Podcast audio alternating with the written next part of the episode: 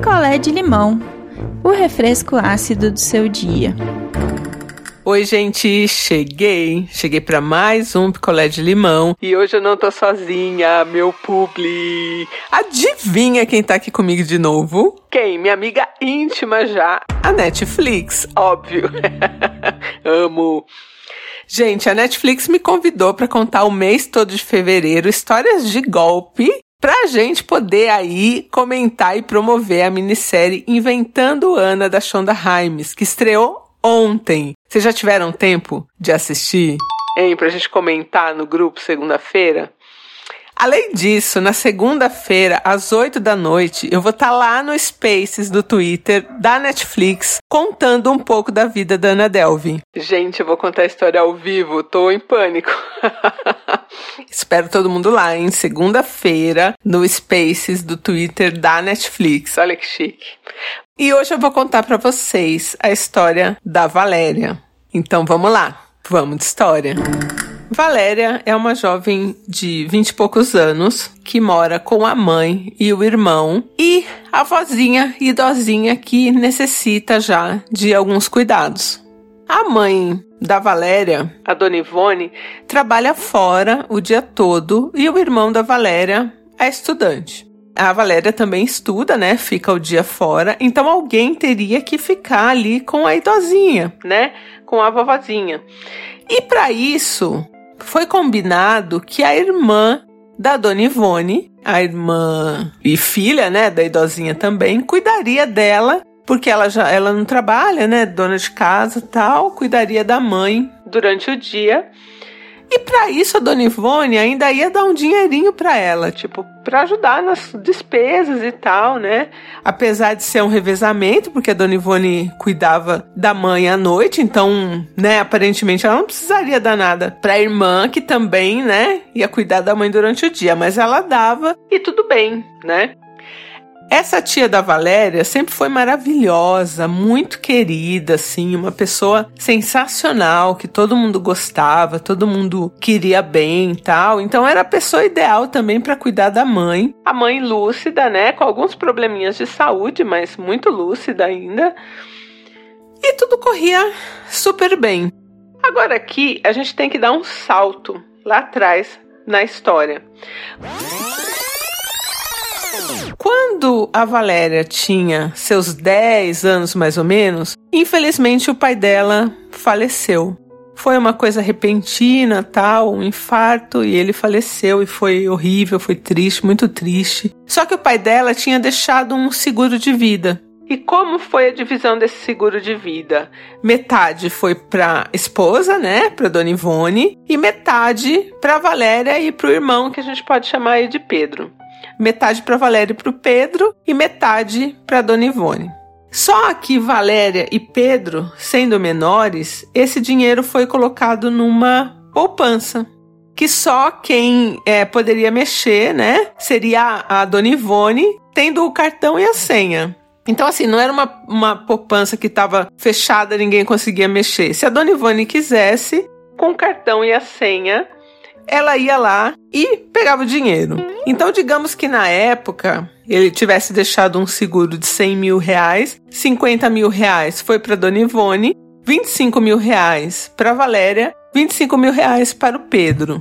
Combinou-se ali que esse dinheiro não seria mexido, né? Ficaria ali para que fosse usado depois da maioridade dos filhos e a vida seguiu, gente. Tudo belezinha, assim, ninguém mexia naquele dinheiro, o dinheiro ficava lá. Era uma época bem, bem, bem antes de bancos digitais, enfim, você tinha sua cadernetinha ali. E se você quisesse saber o seu saldo, você tinha que ir lá no banco, tirar um extrato. O tempo passou, Valéria e Pedro atingiram a maioridade, resolveram não mexer nesse dinheiro, o dinheiro que ficaria ali, eles estavam com a vida ok financeiramente, então não havia necessidade de mexer naquele dinheiro. E o tempo foi passando mais um pouco. Até que um dia, Dona Ivone recebeu uma proposta para a compra de uma casa. E era uma casa muito, muito, muito boa. E aí o que, que foi pensado? Poxa, isso é um bem durável, né? É um bem para a vida toda. E se a gente pegasse o dinheiro de vocês do banco desce como metade da casa e eu dou a outra metade e essa casa já fica para vocês, já fica no nome de vocês. Dona Ivone falou pro casal, né? E o casal de filhos ali, Valéria e Pedro, falou: Nossa, é uma ótima ideia, né? Porque aí a gente já vai ter uma casa. E se eles quisessem, até podiam botar para alugar, ou se os dois jovens quisessem morar lá sozinhos, enfim. Era uma casa que seria para eles, sendo que a mãe estava dando metade. E a outra metade eles bancariam com o dinheiro que eles tinham na poupança, que tinham rendido, gente, sei lá, 10 anos, sabe? E aí, beleza, ficou combinado assim. A tia da Valéria e do Pedro, muito animada, falando: ai, que legal, compra assim, compra a casa assim, nananã. Tudo bem, ficou combinado que eles iam lá ver a casa, né? Os jovens foram, né? A Valéria e o Pedro foram com a mãe ver a casa, gostaram, tudo certo, vamos comprar essa casa. Dona Ivone foi até o banco porque agora eles eram maiores, eles precisariam ir, mas ela foi primeiro para saber o que, que precisava, porque ia ser um saque alto, nananã. Quando ela chegou no banco e pegou os extratos ali dos filhos, porque ela tinha procuração das contas, né? Gente, o baque. A conta que devia ter, sei lá, agora uns 40 mil cada conta, tinha tipo 3 mil em uma e 2 mil na outra. Ao longo de anos, foram feitos vários saques. Vários. E saques pequenos, tipo, ah, um dia tirava 50 reais, outro dia, no dia seguinte tirava 100 reais, no outro dia tirava mil reais, assim, saques muito pequenos, né? E aí Dona Ivone ficou em choque. Não tinha como ser um, uma fraude, assim, porque a pessoa foi sacando durante anos, né? Geralmente, quando é um golpe, a pessoa saca rápido tudo, né? Mesmo que não seja tudo no mesmo dia, na mesma semana, por causa de limites, né? De saque, essas coisas, na mesma semana. E aí, Dona Ivone foi embora e chegou em casa e contou para os filhos: Meu, como que foi isso, né? Como que aconteceu isso? E a gerente tinha passado para ela o local onde tinha sido a maioria dos saques e era uma, um caixa eletrônico de uma farmácia. Então, o primeiro passo era saber quem tinha clonado o cartão, porque até então, né, eles pensaram alguém clonou esse cartão, porque esse cartão fica aqui dentro do guarda-roupa, né? Quem que mexeu? A ideia era ir na farmácia pegar alguma gravação de algum do, daqueles dias para ver quem que tava com o cartão tal e aí sim fazer um boletim de ocorrência. E aí lá foram elas, né, Dona Ivone e Valéria. Pedro estava na, na escola, para farmácia para saber quem que era. O cara da farmácia ficou meio assim, mas depois de ouvir a história falou: "Bom, vamos ver tal" e recuperou ali umas três, quatro filmagens e, né, não precisa nem ir muito longe para a gente dizer quem é que estava fazendo todos aqueles saques. Titia, a pessoa maravilhosa que todo mundo amava, era a golpista da família. Tava roubando a própria irmã e os sobrinhos. E aí, Dona Ivone e Valéria ficaram incrédulas, né? Em choque. E a Valéria resolveu filmar a tela ali da, da TV, né? Da, da câmera ali. Pra ter as imagens para confrontar a tia, né? E isso foi feito. A tia foi chamada para ir lá na casa, assim, meio que de surpresa, né? E ela foi, e ela tava tranquila, gente. Ela sabendo que esse dinheiro ia ser sacado e que ia comprar casa e o dinheiro não tava lá, que ela fez isso assim? Como que ela achou que ela ia se safar? Inicialmente elas não mostraram, né, a, o vídeo e aí perguntaram e ela negou e jogou a culpa no Pedro. Falou com certeza foi ele, nananã. Olha que mulher. E aí a hora que a Valéria mostrou no celular a filmagem, aí ela desabou, falou que tinha feito mesmo e, enfim, ela tava com um filho dela. Os filhos dela regulando ali com a idade da Valéria e do Pedro, né? Vinte e poucos anos, todo mundo. O filho dessa tia da Valéria começou a chorar, né? O primo da Valéria começou a chorar, assim, sem acreditar que a mãe tivesse tido a capacidade de fazer aquilo. Bom, acabou que ela confessou e foi embora para casa junto com o filho dela, tal. E a dona Ivone deu um prazo para ela devolver esse dinheiro. Essa tia também tendo dois filhos, né? Um casal também, igual a, a dona Ivone. E, gente, no dia seguinte, ela devolveu o dinheiro. E a Valéria falou assim: gente, a minha tia, ela não gastava, ela não tinha luxos, ela não tinha nada assim, ela tinha uma vida boa, que não precisava de luxos tal, e ela pegava esse dinheiro, provavelmente então, pra guardar. Ela tirava dos sobrinhos escondido, fazia saques na farmácia lá e, e guardava, porque no dia seguinte eles devolveram a grana. Só que aí o grupo da família se dividiu.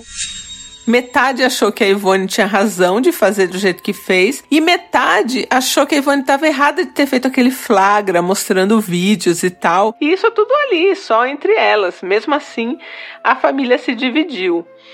É... Ficou um clima péssimo.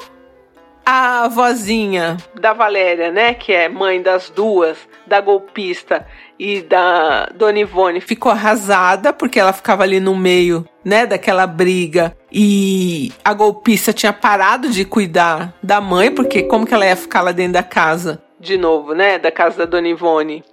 A golpista ficou meses sem ir lá ficar com a mãe, né, durante o dia como ela fazia. Só que depois as coisas foram se ajeitando e Dona Ivone perdoou a irmã. E agora a irmã frequenta a casa de novo normal. E que só ficou um estranhamento entre os primos. Valéria e Pedro notaram que os filhos da tia golpista ficaram ali meio estremecidos com eles. Nunca mais a relação de primos foi a mesma.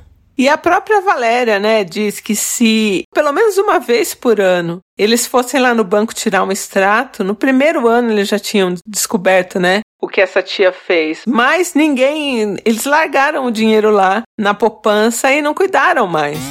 Então teve esse lado também que agora Valéria e Pedro e até Dona Ivone cuidam melhor, né, ali das finanças e tal.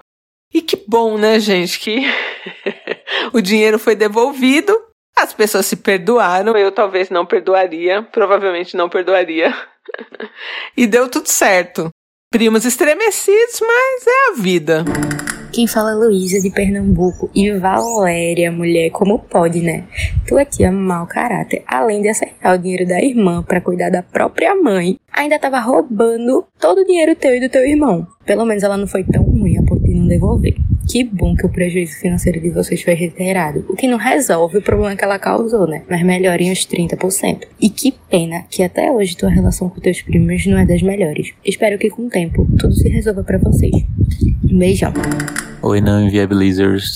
Aqui é João, eu falo de Brasília. Eu tô de cara com a cara de pau dessa tia maravilhosa aí, que todo mundo quer bem. Falsa, né? Falsa. Pessoa traiçoeira, se faz de maravilhosa incrível e secretamente rouba dos próprios sobrinhos e da irmã. Gente, quem faz isso? E assim, meio sem propósito, né? Porque ela realmente não gastou o dinheiro, ela devolveu no dia seguinte.